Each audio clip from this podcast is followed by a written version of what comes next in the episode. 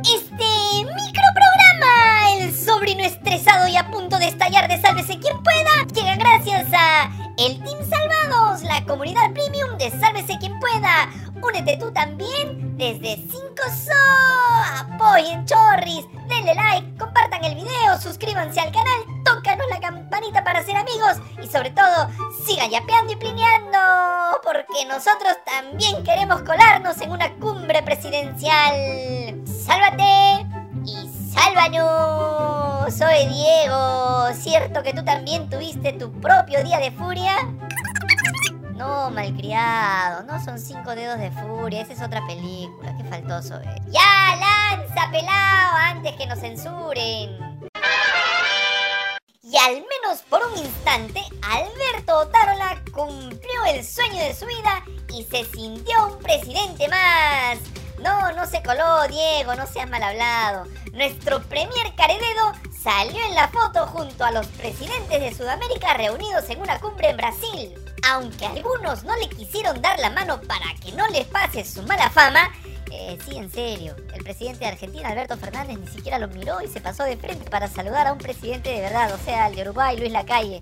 Uh, qué maleado. Un poco más y le da las llaves de su carro para que lo cuadre. Pero no solo eso. En la foto oficial, todos los mandatarios se tomaron de las manos para saludar. Pero el uruguayo se dio cuenta de que Otárola era un chanta, ¿viste? Y al parecer dijo, no, yo no me ensucio. Las manchas de color rojo no salen. Y nunca le dio la mano. Pero encima, el Yoruba se pasó de frío y terminó troleando a Carededo con el viejo truco del saludo con la mano.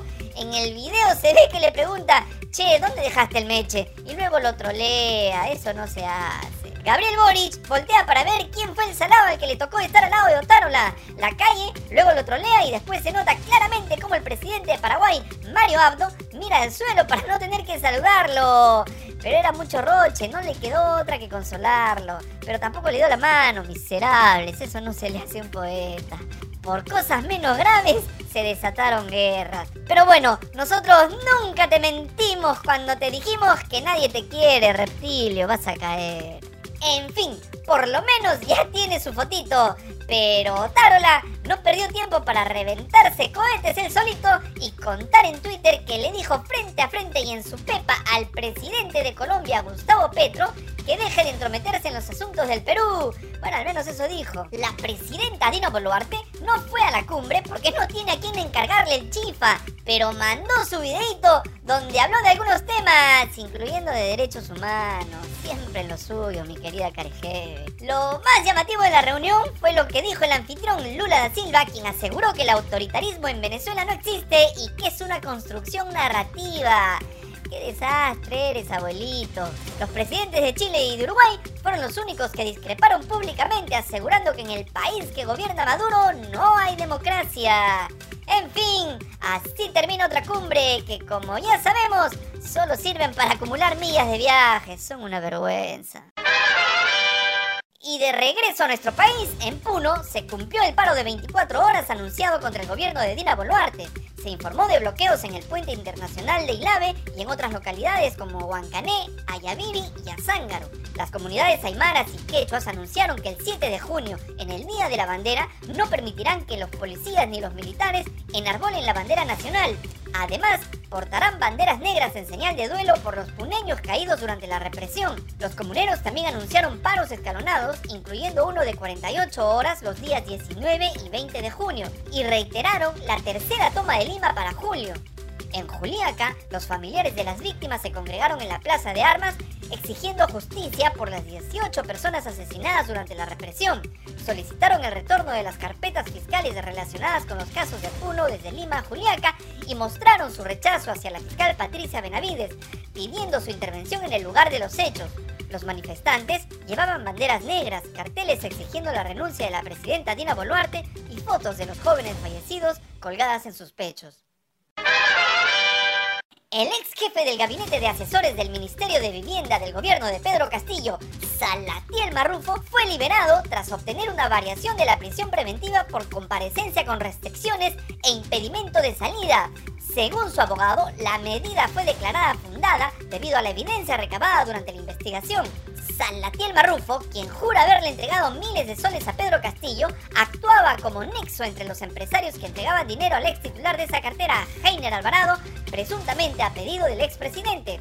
Uno de los ejecutivos involucrados era Sada Goray, habría entregado 4 millones de soles a Marrufo a cambio de obtener la licitación de seis proyectos del Fondo Mi Vivienda. El periodista Mauricio Fernandini también estuvo involucrado con Marrufo y se revelaron detalles sobre las reuniones que sostuvieron en su departamento con Sada Goray y Pilar Tijero. Fernandini recibió 10 mil soles por cada encuentro. En su declaración, explicó que su prima y Sada Goray buscaban influencias en el Ministerio de Vivienda y que Marrufo estaba encargado de facilitar ese acceso. Según informó la República, Marrufo se acogió a la colaboración eficaz y confesó el millonario pago a Sada Goray, cuyo ex esposo Luis Mesones fue asesor de Pedro Arroyo, miembro del directorio del Fondo Mi Vivienda nombrado por el gobierno de Pedro Castillo. Fernandini admitió que aceptó los pagos de Goray y accedió a que se realizaran reuniones en su departamento. Según él, al principio desconocía la naturaleza del asunto. Ah, no me digas. ¿Qué pensabas? ¿Que la tía le vendía yambala Marrufo? Según Fernandini, más tarde intuyó que se trataba de una trama de corrupción, pero a pesar de ello, continuó participando en las reuniones y recibiendo los pagos mensuales. ¡Ah, su! Se ve que sufriste mucho, Mauri. No te preocupes, ya sea en libertad o no, siempre tendrás algún alumno para enseñarle algunos pasitos de marinera. Como ya sabes que nosotros solo servimos para inflamarte el hígado, coge tu taza de boldo, métele unas hojitas de tilo y paico antes de escuchar esto. Resulta que cinco de nuestros más ilustres congresistas, toma nota, Malcri Carmen Alba, la grafitera Rosángela Barbarán, José Cueto de Renovación Medieval, la juerguera Roselia Muruz y el doctor Pichirrún Ernesto Bustamante viajaron a Marruecos en plena semana de representación. O sea, la semana en la que se supone que deberían atender las demandas de sus electores. Según Canal N, los cinco parlamentarios de la región Lima pidieron licencia oficial para su viaje al Reino de Marruecos, ya que han sido invitados por el Parlamento de la Cámara de Representantes de ese país. Este permiso es necesario para que no se les otorguen los 4.000 soles de apoyo logístico correspondientes a la semana de representación. El almirante de Tina, Jorge Montoya, confirmó la salida de sus colegas a Marruecos y afirmó que es responsabilidad de cada congresista cómo maneja sus semanas de representación. A mí que no me jodan, dijo. O al menos eso entendimos. En los oficios presentados, los congresistas enfatizan que el viaje a Marruecos no generará gastos al Estado, ya que serán cubiertos por el Parlamento de la Cámara de Representantes del país africano. ¡Qué bonito! Y luego se preguntan por qué los queremos tanto. Miserables, los despreciamos todos.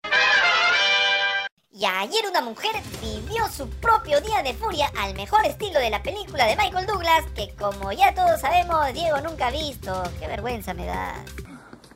¡Jesucristo! ¿Qué es eso? ¿La última parada en Fiji? ¡Toma dinero! ¡Toma dinero! Bueno, la versión peruana ocurrió en el cruce de las avenidas Alameda Sur y Ballestas en Chorrillos, donde una mujer destrozó las lunas de un bus de transporte público que le chocó el auto. Normal, pues, normal, pero